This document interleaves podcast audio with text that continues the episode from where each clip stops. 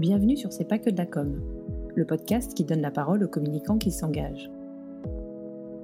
La communication a un rôle central à jouer pour accélérer les changements dans nos modes de vie. Les entreprises, les marques et leurs dirigeants sont regardés et attendus d'une nouvelle façon. En tant que communicants, nous devons utiliser notre capacité à construire de nouveaux imaginaires pour rendre le changement désirable. Nos entreprises bousculent leur savoir-faire, à nous de le faire savoir. Apporter aux entreprises, aux marques, aux dirigeants des bénéfices d'image durables et puissants, voilà pour moi les vrais moteurs de la communication qui doit désormais réconcilier efficacité et utilité sociétale. Voilà pourquoi ce n'est donc pas que de la com. Je m'appelle Laetitia Laurent, je suis bretonne, fondatrice de ce podcast et responsable de la communication au Club Med. Je suis allée à la rencontre de ceux qui exercent le même métier que moi pour parler de leur parcours, de l'évolution de notre métier, de la place de la RSE dans la communication des entreprises et je partage ici ces discussions avec ces communicants qui s'engagent. Aujourd'hui, c'est Hélène de Saugère, directrice marketing digital et communication de Petit Bateau, qui a répondu à mes questions. Petit Bateau, c'est le premier employeur textile en France, vous le saviez Notamment avec son usine et sa propre école pour former les nouvelles générations au métier de la confection et du tricotage, installée en France à Troyes depuis 1893. En 2021, la décision de repenser en profondeur la plateforme de marque est prise et c'est finalement l'orientation stratégique de l'entreprise qui va être redéfinie. L'enjeu pour Petit Bateau, comment ancrer l'ADN de Petit Bateau dans la modernité, comment agir pour le bien commun et rendre concrète leur mission, connecter les enfants à la nature. L'entreprise a un atout majeur, la qualité, obsession de la marque et de tous les collaborateurs depuis toujours, est déjà au cœur de l'ADN de la marque. Liberté, qualité, durabilité. C'est en lisant ces trois mots sur un t-shirt en vitrine cet hiver que j'ai eu envie de donner la parole à Hélène. Quand la direction présente cette nouvelle plateforme de marque, tous les collaborateurs sont très enthousiastes. L'alignement et l'engagement des collaborateurs ont été très forts. Ils attendaient tous ça, explique Hélène dans cet épisode. Chacun s'est très vite approprié le plan, les objectifs et le discours. Et si l'instauration d'une mission d'entreprise était l'un des leviers les plus puissants pour développer le sentiment d'appartenance des collaborateurs, les fidéliser et attirer de nouveaux talents.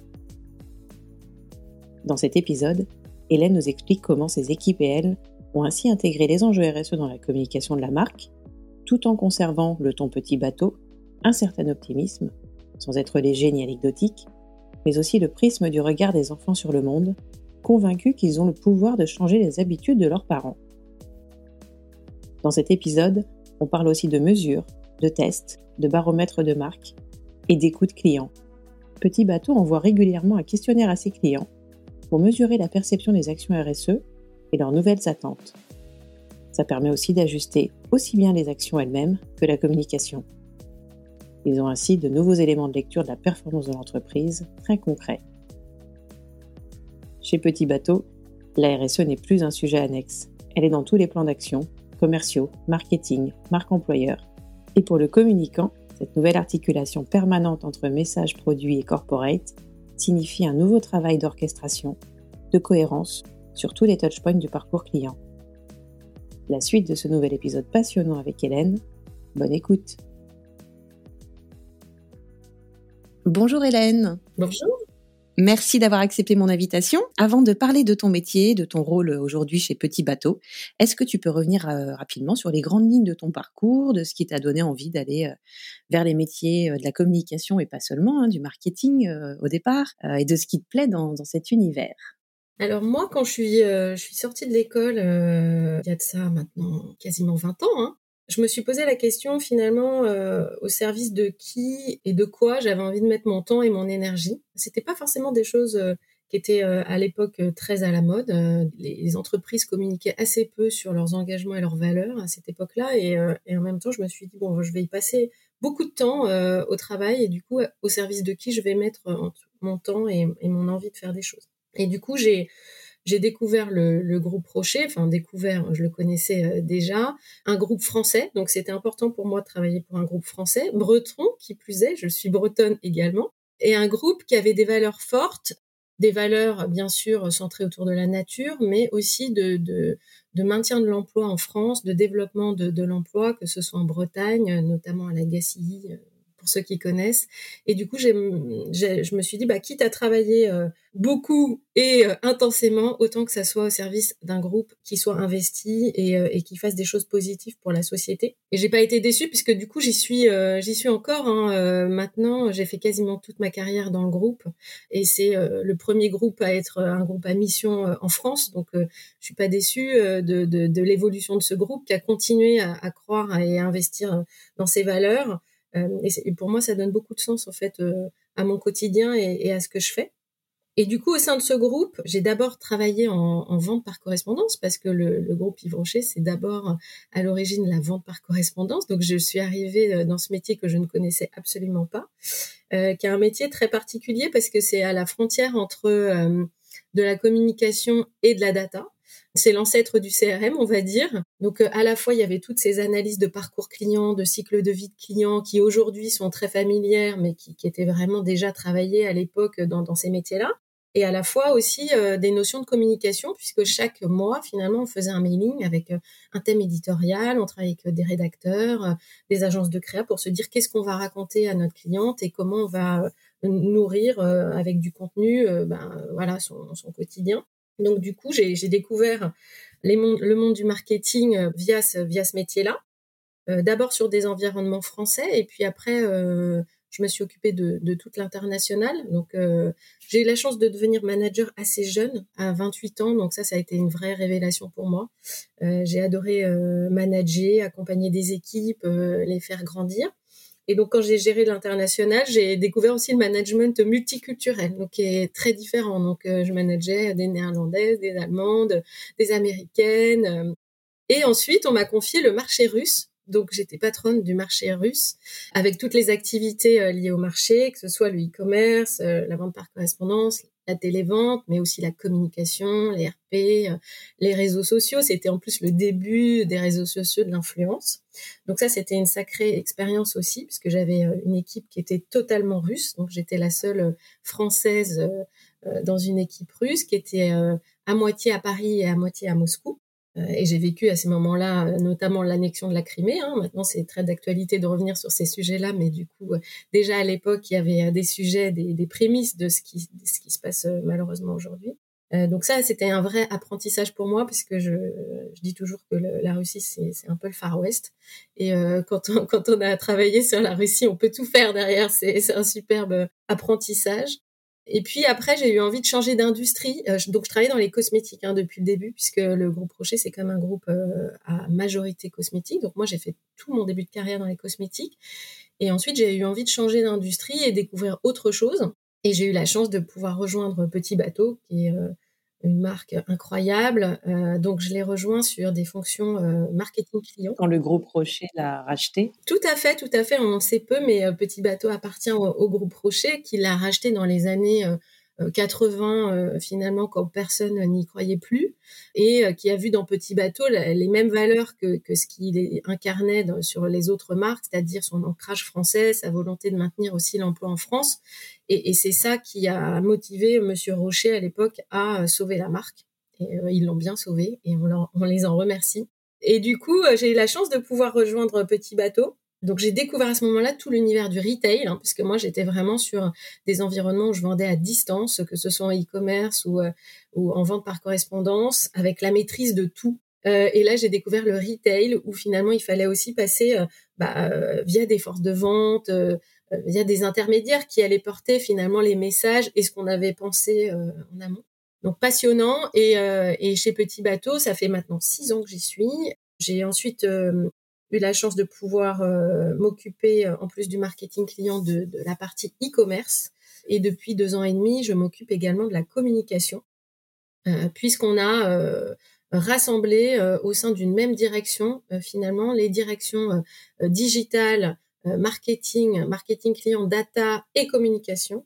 volontairement pour faciliter la mise en place d'opérations client 360 centrées client, en se disant il n'y a qu'un client et du coup on doit tous travailler de concert et se coordonner pour euh, répondre le mieux possible et exprimer ce qu'on veut exprimer à, notre client. quelques mots quand même sur Petit Bateau. Bon, tout le monde connaît cette marque euh, euh, française, voilà, très réputée, très ancrée dans la, vie des familles françaises. Ça démarre en 1893 par l'ouverture d'une usine Saint-Joseph. on est dans la région de Troyes, je crois. qui va donc se spécialiser dans la fabrication de sous-vêtements, de caleçons, de maillots de corps. Et Petit Bateau, alors tu me corriges si je me trompe et ça, ça a dû évoluer, mais c'est à la base en tout cas un point de couture bien spécifique, bien serré, qui est dû à une machine inventée par la marque dans les années 60 que vous continuez d'utiliser et vous produisez d'ailleurs toujours à Troyes et vous êtes euh, le premier employeur textile en France. J'ai découvert ça en préparant cet épisode, je pense que ça mérite d'être souligné parce que c'est pas forcément connu. Euh, j'ai également noté que vous aviez votre propre école justement à l'usine Saint-Joseph pour former euh, de nouvelles générations au métier justement de la confection et du tricotage tel que vous le, vous le concevez. Et euh, Petit Bateau se porte bien, 300 millions d'euros de chiffre d'affaires. Voilà, j'imagine que ça a fluctué ces dernières années avec le Covid et, et voilà les, boutiques fermées, mais la vente en ligne qui a dû prendre le relais. Et donc 400 points de vente tout de même dans le monde. Donc c'est voilà une marque française qui s'est extrêmement développée. Et euh, si on se parle aujourd'hui, c'est parce que moi, à titre personnel, je suis passée cet hiver devant une vitrine d'une boutique Petit Bateau et j'ai vu sur un des t-shirts qui était en vitrine euh, liberté, qualité, durabilité. Et là, je me suis dit, euh, Petit Bateau prend apparemment un, un, virage, ou en tout cas marque une nouvelle étape dans sa communication, et semble vouloir nous dire des choses un peu différentes. Euh, liberté de bouger, de créer, de respirer. La qualité, euh, c'est quelque chose de connu avec cette marque, mais voilà une résistance à toute épreuve et l'envie de souligner cette durabilité, puisque vous produisez des vêtements qui durent. Je, prends encore quelques minutes pour m'arrêter sur vos engagements, parce que si on, creuse un peu, on trouve que euh, vous articulez ça en un certain nombre de piliers. Euh, D'abord, agir en fabricant plus responsable, voilà, pour avoir un impact, euh, que ce soit social ou économique, plus positif, aussi bien sur vos collaborateurs, vos fournisseurs, que finalement toute l'industrie euh, textile et la société dans laquelle vous œuvrez réduire votre empreinte environnementale, évidemment, ça ce sont les, les, grands enjeux, ça passe de votre côté par l'utilisation de matières éco-responsables, la réduction de consommation d'eau et la réduction évidemment d'émissions de CO2. Et vous avez notamment déjà supprimé tous les sachets, les cintres, les emballages de plastique, euh, de tout ce qui est euh, vendu euh, et expédié quand on commande en ligne. Et vous vous engagez à utiliser uniquement du plastique recyclé et recyclable d'ici 2025. Un axe très important aussi et peut-être plus récent, en tout cas moins connu peut-être de, de, vos clients ou de ceux qui pourraient le devenir, c'est le développement d'une économie circulaire. Et ça, on aura l'occasion d'y revenir aussi. Euh, la revente, la location, mais aussi la réparation ou encore le recyclage des vêtements. Vous faites en sorte que vos clients aient toujours une solution pour recycler leurs vêtements. Et Petit Bateau est aussi une des marques les plus échangées, une des premières marques à avoir lancé aussi sa propre application de, de seconde main change demain, ça ou changer demain d'ailleurs. On aura aussi l'occasion d'en discuter. Et euh, vous avez un pilier très important aussi sur la reconnexion des enfants à la nature. Euh, ça c'est voilà pour les sensibiliser à, à l'importance vitale de l'eau pour la nature et de la nature au global.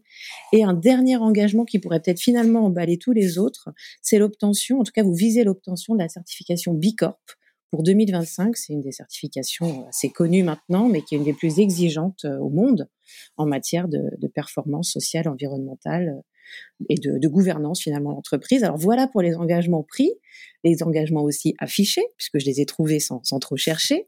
Est-ce que tu peux nous expliquer comment euh, Petit Bateau finalement on est arrivé à, à prendre ces engagements et surtout à les afficher de cette façon-là? Et peut-être pourquoi en 2021 notamment vous avez repensé en profondeur?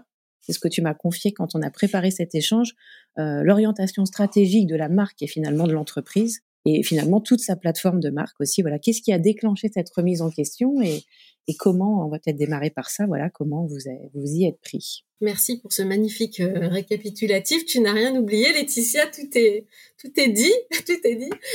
J'ai bien travaillé. Je te laisse faire maintenant. super, super travail. Donc euh, déjà pour comprendre euh, Petit Bateau, il faut comprendre effectivement la l'histoire de cette marque parce que c'est c'est comme tu l'as dit, l'année prochaine on va fêter nos 130 ans. Donc c'est c'est vraiment très rare hein, d'avoir une marque qui a une aussi grande longévité. Et du coup, on a une responsabilité hein, en tant que dirigeant, mais en tant que communicant, de maintenir, de, de, de préserver le patrimoine qui est, cette marque, de ne pas abîmer euh, l'ADN de cette marque. On se considère euh, au comité de direction comme des passeurs.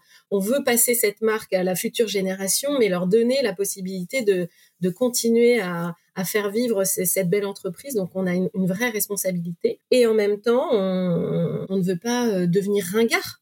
On ne veut pas euh, se devenir vieillot, on ne veut pas être considéré comme une marque qui s'est endormie et qui s'est oubliée. Et, c'est tout le contraire de Petit Bateau. Et quand on vit Petit Bateau de l'intérieur, Petit Bateau est une marque qui bouillonne d'idées, d'envie. Euh, voilà, donc souvent, souvent euh, je, je, la compare. Hein. C'est une, image un peu rigolote que j'utilise euh, en disant Petit Bateau, c'est un peu une grand-mère sur un skateboard.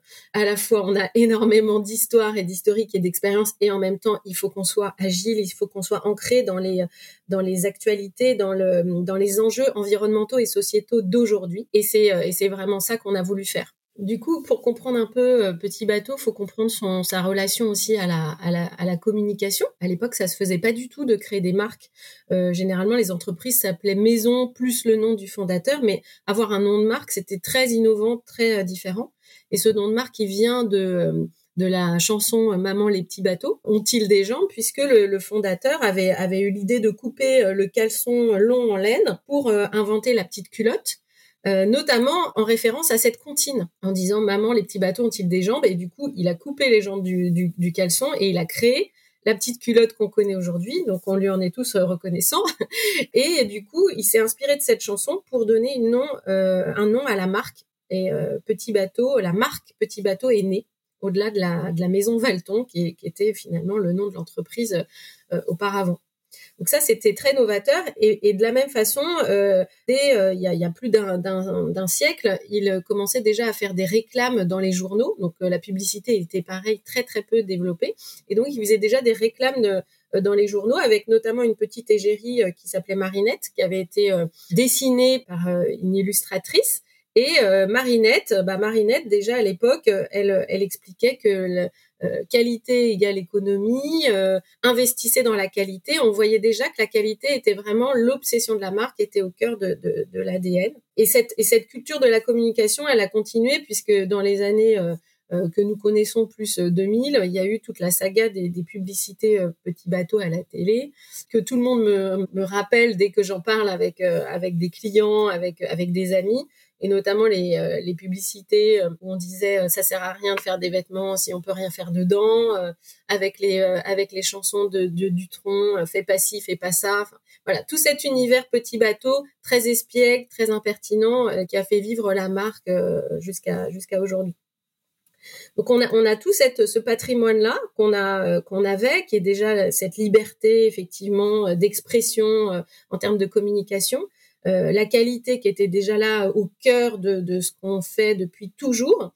Et, euh, et, nous, notre volonté, ça a été de se dire, OK, mais aujourd'hui, comment on ancre ça dans la modernité? Comment on est encore une fois avant-gardiste dans ce qu'on fait? Et euh, comment on met cette qualité pas seulement au service du client dans son expérience au quotidien, mais on met cette qualité au service de la durabilité et de l'économie circulaire. Et finalement, cette qualité, elle va jouer un rôle essentiel dans l'impact environnemental que peut avoir un vêtement. On avait eu la chance de pouvoir mesurer euh, que finalement, si on arrivait à allonger la durée de vie d'un vêtement de 30%, on arrivait à diminuer son impact environnemental de 23%. Donc la notion de durabilité, de longévité des vêtements, elle est hyper importante. On parle beaucoup de matières éco-responsables, mais si on fait des vêtements en matière éco-responsable de mauvaise qualité et qui sont jetés au bout de six mois, l'impact environnemental, il est toujours mauvais. Donc euh, nous, on a décidé vraiment de, s'ancrer sur cette, euh, cette idée-là. Et du coup, on a refondu effectivement toute la plateforme de marque euh, mais vraiment d'un point de vue orientation stratégique. C'était pas seulement une, plateforme de communication, mais on voulait vraiment donner un élan à l'entreprise, aller encore plus loin que ce qu'on faisait jusqu'à présent. Euh, et du coup, on a écrit avec euh, notre euh, nouveau directeur général qui est Guillaume Darouzet, on a écrit cette nouvelle plateforme de marque. On a travaillé avec BETC d'ailleurs sur, sur tout ce travail de structuration. Et on est arrivé effectivement à ce claim que tu as décrit, qui est liberté, qualité, durabilité, ainsi que la nouvelle mission aussi de la marque, qui est de connecter les enfants à la nature. Donc ça, c'était finalement la, la nouvelle plateforme de marque, mais du coup, il y a énormément, vu qu'on a lancé euh, une nouvelle orientation stratégique, il y avait des chantiers RSE partout, multiples, des initiatives euh, dans tous les coins. Et on s'est dit, bon, comment on fait pour euh, structurer finalement tous ces engagements? Comment on, on donne de la lisibilité et de la compréhension d'abord à nos collaborateurs, puis à nos clients, mais d'abord finalement à nos collaborateurs de là où on veut aller, qu'est-ce qui est important pour nous, qu'est-ce qui est différent finalement par rapport à d'autres entreprises, là où sont vraiment nos, combats. Et euh, du coup, on a entrepris ce travail de structuration des, engagements qui n'était pas un petit travail, hein, qu'on a mené notamment avec la direction de la RSE et euh, l'agence CIDIES qui nous a accompagnés aussi sur euh, euh, sur cette partie-là. Et, et, comme on disait avec eux, bah, on a rangé notre chambre. On a rangé notre chambre, on a pris tout ce qu'on faisait, toutes les initiatives, et on a vraiment passé ça au filtre de qu'est-ce qui est vraiment important, qu'est-ce qui est différenciant, qu'est-ce qui fait la, la différence de petit bateau, où est-ce qu'on a vraiment un rôle à jouer. Euh, et euh, on est arrivé à la, à la conclusion que effectivement on avait euh, certaines grandes différences qu'il fallait faire émerger et sur lesquelles il fallait qu'on investisse plus de temps et d'énergie. Tu l'as mentionné, c'est d'abord le fait qu'on on agisse en fabricant responsable, puisque on est fabricant, et ça, c'est assez atypique hein, dans le milieu du textile. Il y a peu de consommateurs qui le savent, mais la plupart des entreprises textiles ne fabriquent pas elles-mêmes leurs vêtements. Nous, on achète du fil et on fait euh, et on tricote. On est des on est des tricoteurs et on tricote nos matières et notamment beaucoup à trois. Euh, et donc ça, c'est euh, ça nous donne une vraie responsabilité par rapport à nos salariés, mais aussi une grande fierté. Et d'un point de vue RSE, c'est c'est vraiment pas négligeable puisque ça nous donne une bien meilleure maîtrise de toute la chaîne de production et on sait à quel point les conditions de, fabrication et de travail sont des sujets qui sont très importants euh, pour, les consommateurs. Donc ça, c'était vraiment un sujet sur lequel on voulait euh, travailler de façon euh, particulière. Le deuxième sujet, tu l'as mentionné tout à l'heure, c'est vraiment la durabilité. Ça, c'est vraiment ce qui fait notre différence. C'est notre qualité est exceptionnelle et elle est au service de la durabilité.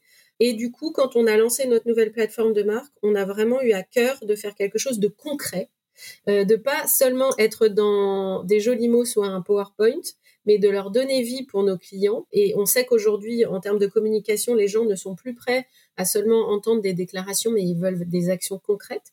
Et du coup, quand on a lancé notre nouvelle plateforme de communication, on a également lancé dans tout notre réseau en France un service de collecte de seconde main pour illustrer la longévité de nos vêtements même si c'était déjà quelque chose qui était vécu par les clients, hein, puisque les petits bateaux se transmettent euh, dans la fratrie euh, et dans les familles depuis des années, c'est pas quelque chose qui est nouveau, mais en tout cas nous on voulait aider nos clients à être plus vertueux, à allonger la durée de vie de leurs vêtements, à leur faciliter la tâche.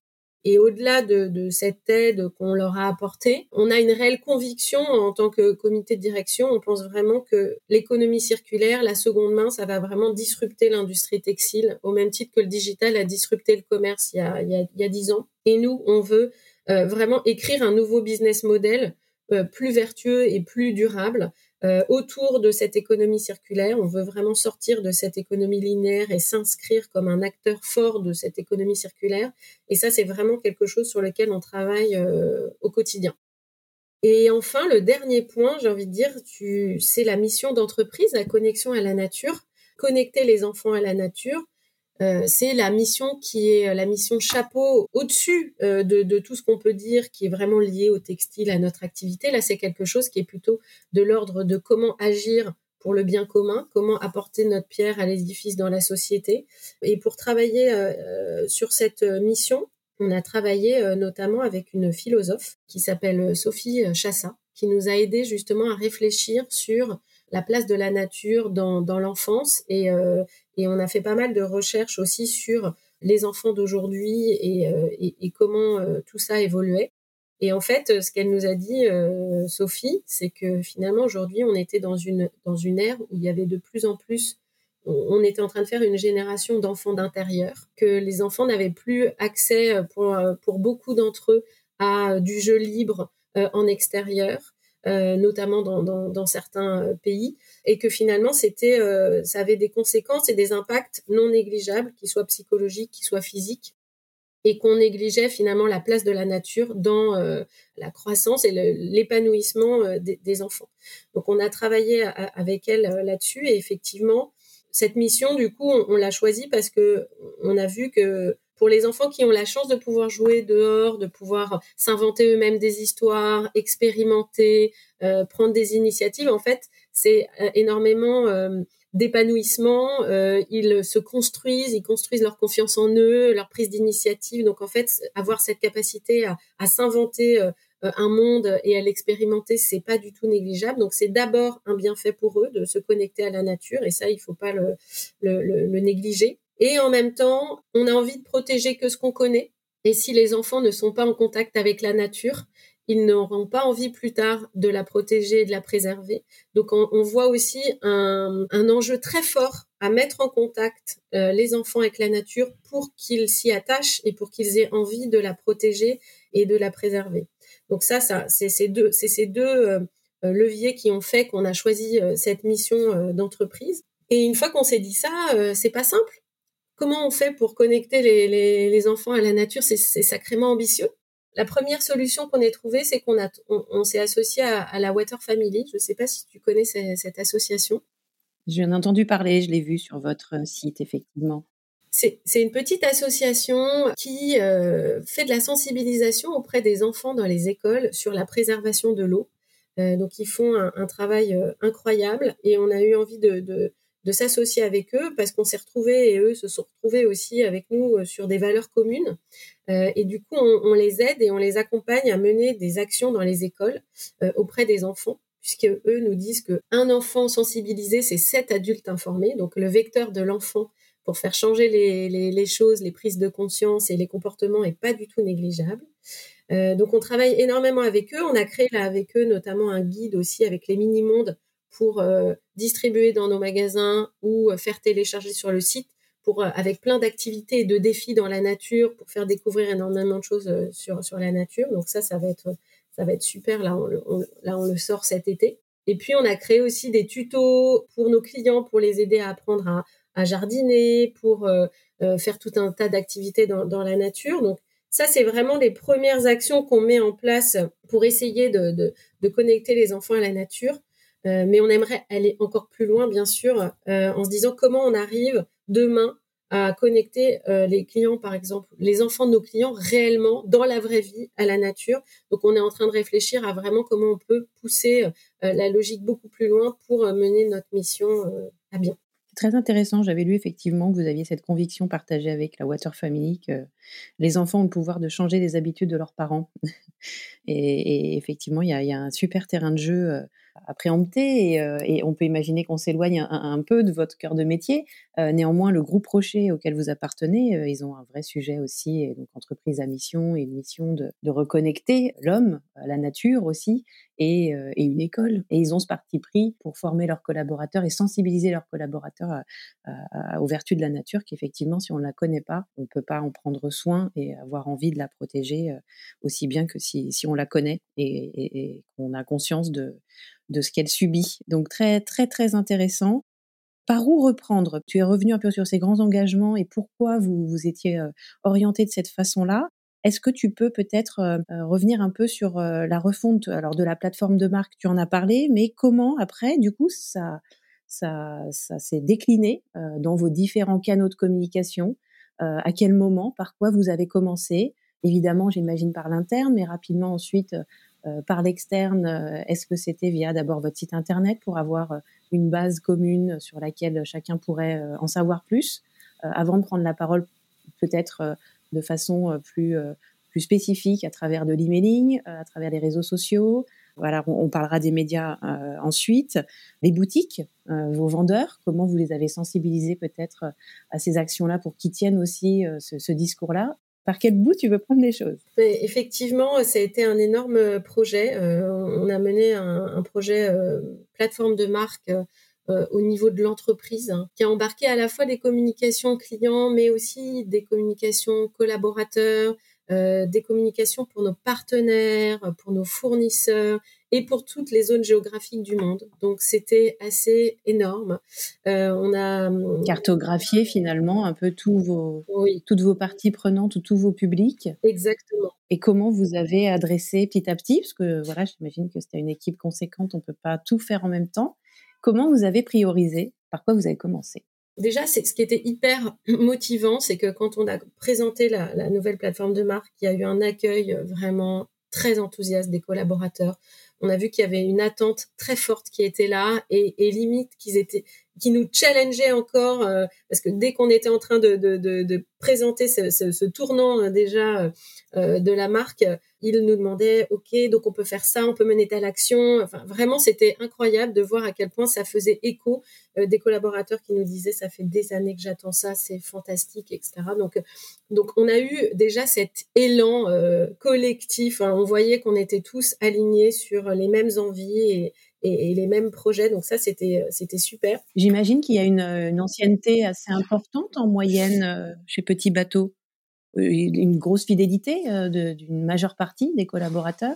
Il y a un énorme engagement des collaborateurs chez Petit Bateau. Euh, c'est, ils adorent la marque. c'est quelque chose que, qui, qui, est vraiment très frappant pour tous les gens qui arrivent de l'extérieur. Cet engagement dans l'entreprise et pour cette marque qui est hyper fort et qui du coup fait que tout le monde est très moteur quand quelqu'un arrive avec une idée, il, trouve des gens prêts à l'aider. C'est vraiment, euh, c'est vraiment très fort dans la culture d'entreprise et donc c'est super parce que généralement on a toujours plein d'idées et plein d'envies dans, cette marque. Donc ça nous aide aussi à les mettre euh, en, musique. Il y a une certaine liberté aussi finalement. Euh, oui, beaucoup de liberté. Dans le quotidien même des collaborateurs qui peuvent s'engager, s'emparer de sujets et aller presque au-delà de leur complètement leur poste à la base et, évoluer comme ça aussi moi, c'est ce qui, m'a marqué quand je suis arrivée, c'est ce que j'ai adoré, c'est pour ça que je suis là euh, six ans après, c'est cette liberté d'action et, du coup, moi, je me suis euh, épanouie et régalée effectivement, et c'est pour ça que, que j'ai pu mener tous les projets que j'ai pu mener chez Petit Bateau parce que on a cette liberté d'action et en fait, comme on est quand même une petite entreprise, Petit Bateau, ça a une très forte notoriété, mais finalement, on est assez peu nombreux. Euh, chacun fait vraiment la différence. Combien de collaborateurs finalement? Au siège à Paris, on est à peu près 200 euh, et euh, sur euh, trois, on est à peu près 600. Et après, il y a tous les gens dans, les magasins. Bien sûr, il y a énormément de, salariés dans les magasins.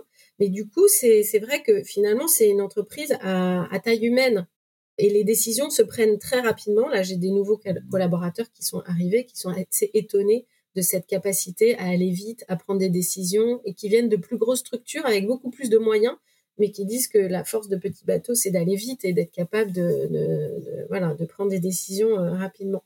Donc, euh, si je reviens sur la partie euh, RSE, ça pour nous, ça a été une vraie découverte, hein, la communication RSE, parce que c'est un monde qui s'est ouvert à nous et à moi particulièrement. Moi, j'ai découvert énormément de choses, c'est passionnant. j'ai appris plein, plein de choses. Et euh, ce qui m'a euh, marqué euh, le, plus, c'est que finalement, quand on est de l'extérieur et quand on parle de développement durable, on, a vraiment cette vision de défense de l'environnement, de la nature, de l'écologie. Et finalement, quand on rentre dans le domaine de la RSE, on s'aperçoit que pour être capable de mesurer tous les améliorations, les progrès, finalement, c'est un monde qui est très technique. Image qu'on n'a pas forcément de l'extérieur c'est un monde qui est fait de labels, de certifications, de bilan carbone, euh, euh d'ACV, euh, l'analyse de cycle de vie des produits, des cycles de vie euh, et de beaucoup d'acronymes. On regarde le produit ou le service conçu ou proposé d'une toute autre façon. C'est ça, c'est ça. Et du coup, c'est un monde où finalement le consommateur, il peut vite être rapidement perdu et où le communicant, quelque part, il peut vite faire un peu de l'approximation. Euh, donc, euh, il faut être assez vigilant dans, dans, dans, comment on prend les sujets. Et, du coup, nous, on a préféré vraiment privilégier les actions versus les déclarations. Vraiment être humble dans l'approche. On sait qu'on n'est pas parfait, mais on a vraiment euh, envie de l'être. Euh, et surtout éviter tout greenwashing. et pour ça, on a un super service juridique qui est notre garde-fou pour nous dire quel message on peut, on peut donner et où est-ce qu'il faut s'arrêter.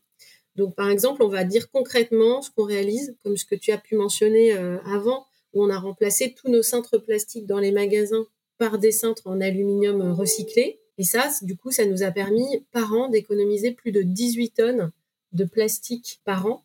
Euh, et là, on voit à quel point c'est important et, à quel point les entreprises peuvent faire la différence. Et ça fait le lien avec un autre de mes points, c'est surtout, on ne veut pas être dans la culpabilisation de nos clients, on ne veut pas être dans, dans l'anxiété, dans l'éco-anxiété, donc on, ne veut absolument pas se placer en donneur de leçons. et on est, on serait très bien, très mal placé pour pouvoir, pour pouvoir le faire. Donc l'idée est vraiment d'être là plutôt comme une aide pour nos clients pour accéder à, accéder à de l'information, par exemple à des contenus pour leurs enfants, ou pour les aider à allonger la durée de vie du vêtement, mais absolument pas pour leur dire ce qu'il faut faire ou ou leur donner des informations angoissantes sur, euh, sur, la planète. Quand on est confronté en revanche à des sujets de, communication RSE, euh, la question qu'on peut se poser, c'est comment on, le gère avec le ton de la marque, comment on intègre ça dans la communication euh, de la marque et comment on ne perd pas notre ADN et ce qui fait le sel de, la marque. Et sur Petit Bateau, la question s'est vraiment posée puisqu'on a décidé d'intégrer la RSE au sein de la plateforme de marque. Hein, donc c'est pas un sujet qui est traité de façon annexe, c'est vraiment quelque chose qui doit faire maintenant partie de, de, notre marque et de notre communication. Et Petit Bateau, c'est vraiment la créativité, c'est l'impertinence. Et du coup, euh, comment on gère des sujets aussi sérieux que des sujets RSE avec, euh, avec euh, ce ton Petit Bateau? Et donc, on a tourné un peu les sujets un peu dans tous les sens. Et, et notre solution pour l'instant à, à ce stade, c'est vraiment de traiter ces messages à la Petit Bateau sans les prendre à, la légère, sans être dans quelque chose qui, qui les rendrait euh, euh, anecdotiques, mais vraiment en gardant ce ton euh, très optimiste et un peu ce regard finalement de, des enfants sur le monde qui est vraiment très, très propre à Petit Bateau. Pour te donner un exemple, en ce moment, on travaille avec la Water Family. En ce moment, on a une, une capsule qu'on a créée, qu'on a co-créée avec la Water Family et dont on reverse 100% des bénéfices des ventes à l'association. Et, euh, et, autour de cette euh, de cette capsule, on a on a imaginé des cours d'eau. Donc les cours d'eau, c'est un petit euh, jeu de mots pour pour parler de leçons qui seraient données par les enfants aux parents sur la préservation de l'eau et avec comme accroche tu comprendras quand tu seras petit. On inverse les choses, on, on donne la parole aux enfants et ce sont les enfants qui sensibilisent les adultes sur les grands enjeux de préservation de l'eau. Et du coup, voilà, comment on prend un sujet euh, qui est fondamentalement euh, très sérieux, mais euh, on l'intègre dans, dans la vie de la marque, dans le ton de la marque, et on, en fait quelque chose de très positif et joyeux. Et moi, à titre personnel, je pense vraiment que c'est comme ça qu'on donne envie aussi aux gens de s'intéresser à ces sujets et de monter à bord sur ces sujets. Et pour te donner un exemple, hier, c'était la journée mondiale de l'océan. Et donc, euh, du coup, la direction RSE chez Petit Bateau a organisé des ateliers avec la Water Family pour tous les salariés de Petit Bateau, où qu'ils soient, qu'ils soient en France, qu'ils soient euh, au Maroc, au Japon. Et par le jeu, la Water Family nous faisait prendre conscience euh, des enjeux environnementaux, nous faisait apprendre des, choses sur, sur la nature, sur comment on pouvait améliorer nos comportements pour, pour la préserver. Et euh, l'après-midi était incroyable. Les gens ont, rigolé, ont joué ensemble, étaient tellement enthousiastes de participer à, cette, à cette initiative. Et du coup, ça a créé des, envies et, les, certains collaborateurs sont venus d'eux-mêmes derrière en disant je veux me faire former, je veux aller sensibiliser les enfants dans les écoles. J'ai adoré. Euh, et du coup, voilà, c'est gagné. À partir du moment où on a créé cette envie de participer à cette sensibilisation et à cette action, euh, mais que ça vienne des gens eux-mêmes, qu'on leur impose pas, mais qu'on leur donne envie d'y aller et on leur donne aussi les moyens de le faire, euh, c'est gagné. Et je pense que c'est vraiment ça qu'on essaye de faire euh, à notre petit niveau, bien sûr. C'est très intéressant et on sent que voilà, vous, vous utilisez votre, votre mission, votre rôle dans la société pour, pour influencer positivement ceux qui vous entourent, aussi bien vos collaborateurs qui, qui sont plus que vous entourez, qui participent, et puis donc vos clients et, vos partenaires. Comment vous mesurez l'impact de, toutes ces actions? Euh, de enfin des actions RSE, mais aussi donc la communication sur ces sujets-là. Est-ce que tu as quelques exemples de messages que vous avez pu tester euh, et qui, prouvent effectivement que que vous avez un, un engagement peut-être plus fort sur des messages un peu plus porteurs de sens que des messages plus promotionnels, plus traditionnels sur les, les nouveautés, les produits que vous pouvez proposer? La mesure, c'est vraiment euh, clé et c'est pas quelque chose de facile dans la communication. Euh, c'est toujours le sujet un peu épineux. Donc, on essaye de le faire euh, par différents angles pour essayer de, se donner une vision la plus objective possible de, de, ce qu'on génère et de ce que ça construit. Il y a bien sûr déjà le premier stade, c'est de, de regarder l'appétence des posts sur les réseaux sociaux, à quel sujet les, gens sont sensibles, sur quoi ils réagissent, sur quoi la communauté euh, s'investit particulièrement. Ça, c'est ce qu'il y a de plus euh, facilement accessible, je dirais. Ensuite, on fait des, on fait des tests euh, post-campagne média et une fois par an aussi, on fait ce qu'on appelle un dynamic brand tracker qui là, pour le coup, positionne la marque au sein d'un environnement concurrentiel et, voit quels sont les traits de personnalité qui ressortent sur la marque par rapport à nos concurrents. Euh, et du coup, grâce à ces euh, études-là, on arrive à voir ce qui bouge en termes d'items de marque, euh, notamment sur la partie RSE. Qu'est-ce, est-ce qu'on avance? Est-ce qu'on va dans le bon sens? Et, et, là, les résultats qu'on a eus, que ce soit sur les tests post-campagne fin 2021 ou là, le Dynamic Brand Tracker qu'on vient de, de faire en 2022, vraiment s'inscrivent dans une dynamique positive. On voit que les items euh, vêtements de qualité, investis dans le développement durable, bougent de façon significative positivement. Donc ça, ça montre que euh, les actions qu'on a menées toute l'année payent et font bouger la perception qu'on a de la marque, mais on est vraiment là dans une vision long terme. On est vraiment dans une vision de construction de marque et pas dans une vision héroïste très court terme. Et c'est vraiment ce choix aussi qu'on a fait, c'est de s'inscrire dans la dans le temps long ce qui n'est pas toujours facile quand on mène un business euh, au jour le jour. Et on est convaincu que euh, la force de la marque Petit Bateau euh, résidera dans cet engagement fort dans, dans, ces sujets environnementaux et sociétaux. Et du coup, c'est ça qu'on arrive à mesurer comme ça périodiquement pour voir finalement les progrès qu'on réalise. On a aussi mis en place quelque chose qui est encore peut-être plus important à mes yeux, c'est un, questionnaire RSE qu'on a créé euh, finalement et qu'on envoie tous les six mois à nos clientes euh, pour mesurer nos progrès ou pas sur toutes les dimensions RSE, pour avoir leur feedback, leurs attentes aussi, leur changement de comportement euh, sur ces sujets-là, pour qu'elles nous challenge, pour que ça nous oriente sur les sujets à prendre et à approfondir. Euh, c'est très très précieux dans, dans, dans, la façon dont on travaille et dont on se nourrit au, quotidien. Mais au-delà de ça, je trouve que ça amène une, vraiment un changement de culture d'entreprise parce que on, on, crée des KPI RSE clients qui n'existaient pas euh, et qui viennent s'ajouter finalement dans notre lecture de la performance euh, pour qu'on ne soit pas que dans une lecture de, de chiffre d'affaires ou de marge, mais que finalement cette dimension sociétale et client euh, s'ajoute à la lecture de, de la performance de l'entreprise. Et ça, je pense que c'est clé quand on s'engage dans une démarche comme la nôtre. C'est très intéressant. Effectivement, tu parles de, ça apporte des éléments de lecture de la performance, ou en tout cas de la perception de la performance. Et ça, c'est très important parce que vous pouvez avoir et constater pendant ces études, j'imagine, un décalage entre la perception de votre performance environnementale, sociétale, et ce que vous faites vraiment, et, de fait pouvoir ajuster plus facilement en communication la place du curseur entre euh, ce que vous faites et ce que vous dites. Exactement.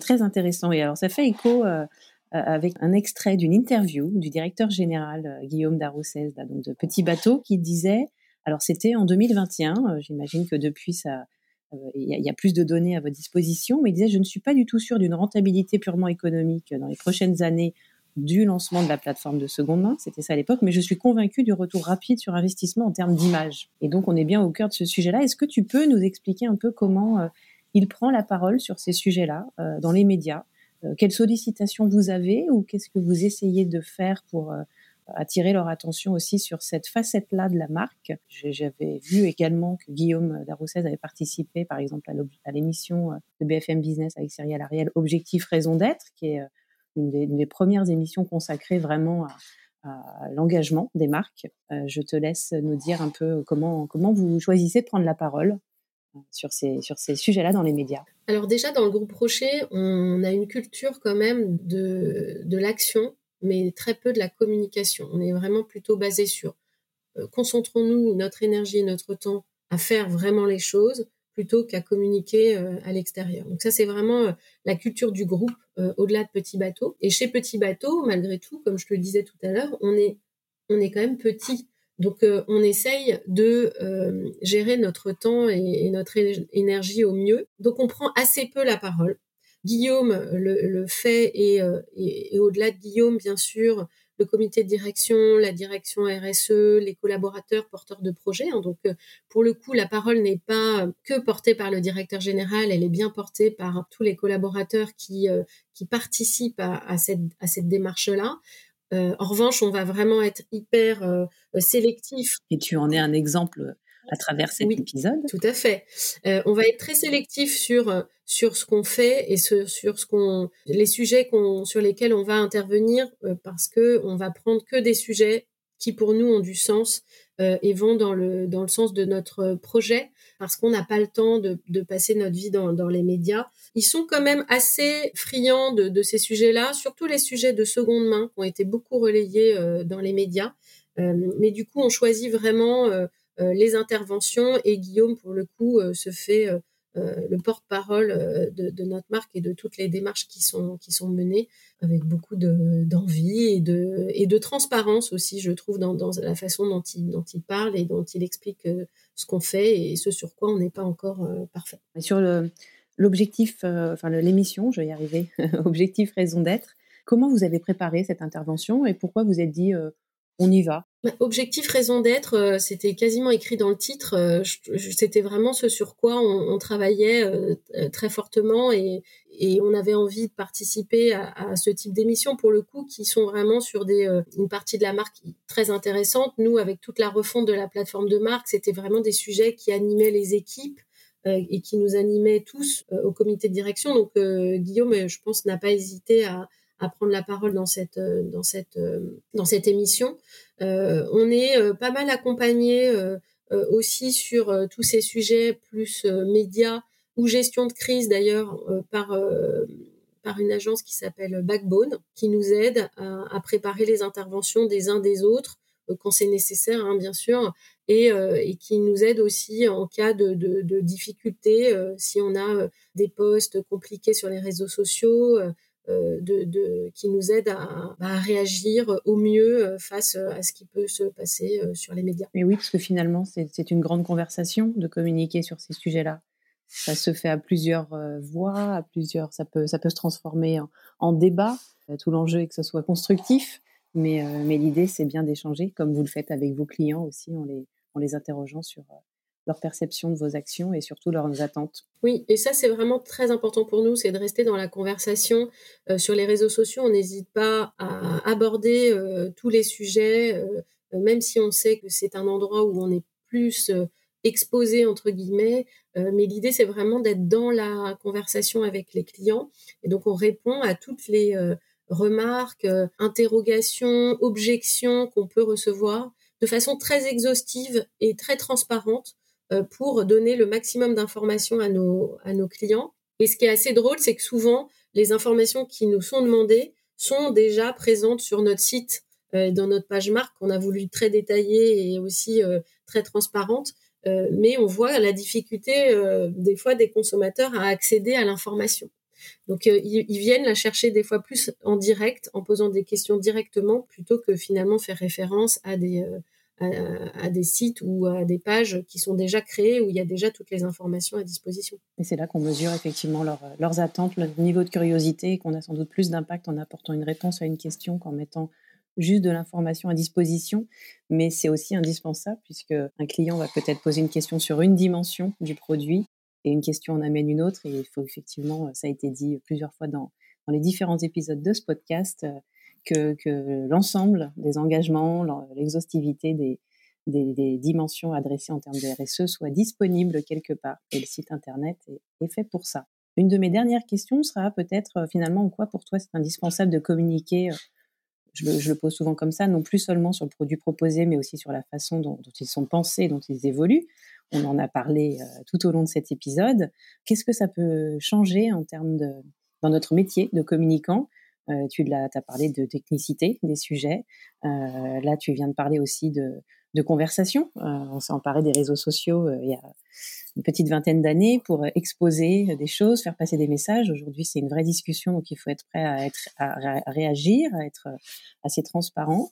Est-ce que tu vois d'autres points qui, change vraiment le métier tel que tu as pu le connaître euh. il, faut que ça rentre dans l'organisation euh, globale de, l'entreprise en fait ça ça peut plus être géré comme euh, un sujet annexes. Donc nous, on l'a vraiment pensé, et c'est aussi pour ça que la direction est organisée comme ça, c'est que les sujets RSE sont intégrés dans tout le plan marketing de la marque au même titre que les sujets produits, au même titre que les sujets commerciaux, au même titre que les sujets marques.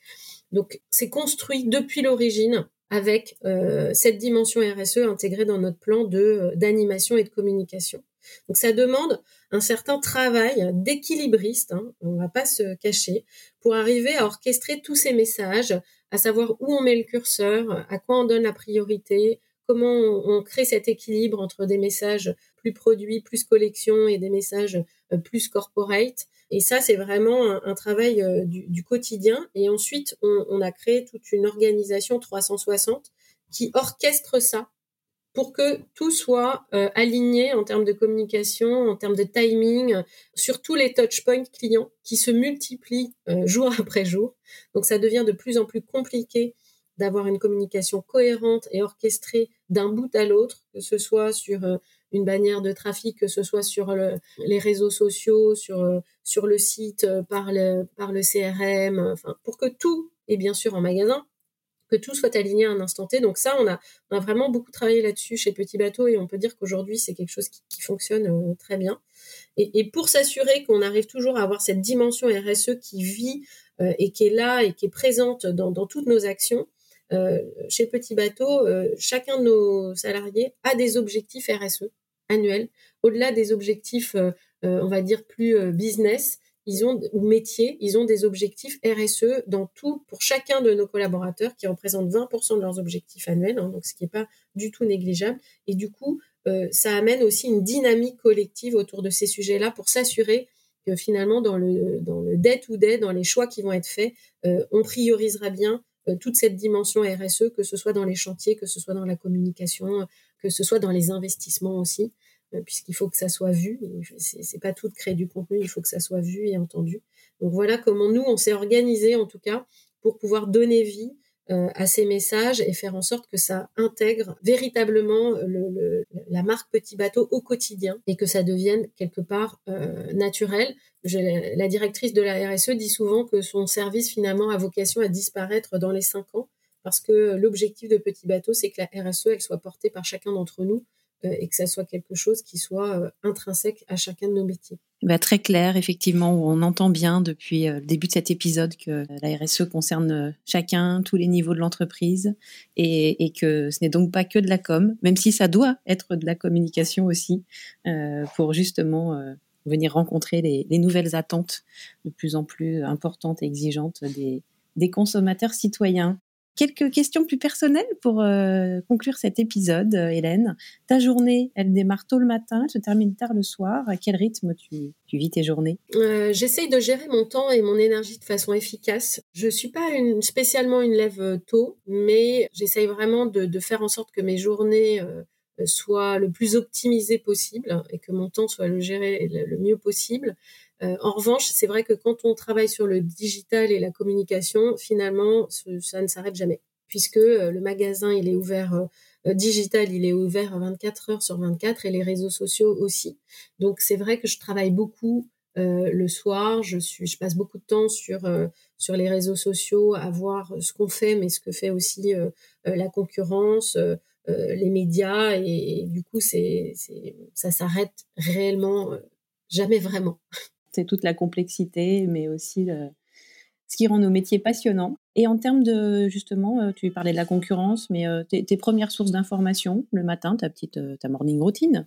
Alors, j'ai pas vraiment de morning routine parce que chacune de mes journées est, structurée de façon différente. Mais je, pareil, je m'informe beaucoup sur les réseaux sociaux. je suis abonnée à l'ADN, à Brut, Stratégie.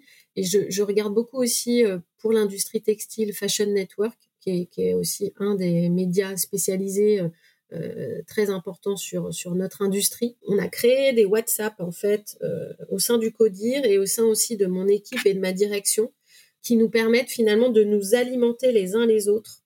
et ça, c'est très fort. Finalement, la force du groupe, c'est quand même ce qu'il y a de, de plus fort, puisqu'on a beaucoup plus Dieu que quand on est tout seul. Et du coup, dès qu'on voit des choses, on se les poste sur ces groupes WhatsApp et du coup, c'est en permanence un, un lieu d'échange et de, sur, sur ce qu'on voit et, d'idées pour, pour, pour alimenter nos réflexions. Une veille permanente et c'est ça, collective. et voilà collective et au cœur de, de, vos préoccupations. Bon, et alors est-ce que tu écoutes des podcasts? Si oui, lesquels? Euh, je m'y suis mis depuis peu parce que j'ai plus de transport, donc je me suis acheté un super casque euh, qui me permet d'écouter des podcasts.